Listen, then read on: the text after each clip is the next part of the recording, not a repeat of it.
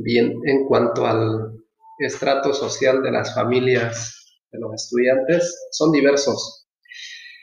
Eh, hay padres que trabajan del día en mototaxis, venta de comidas, otros tienen su puesto de venta y hay otros que son hijos de funcionarios públicos, de salud, de educación, del municipio, de la gobernación, y otros que son también de hijos de ganaderos, de empresarios. Por eso que en la Unión Educativa hay estudiantes de diferentes estratos sociales.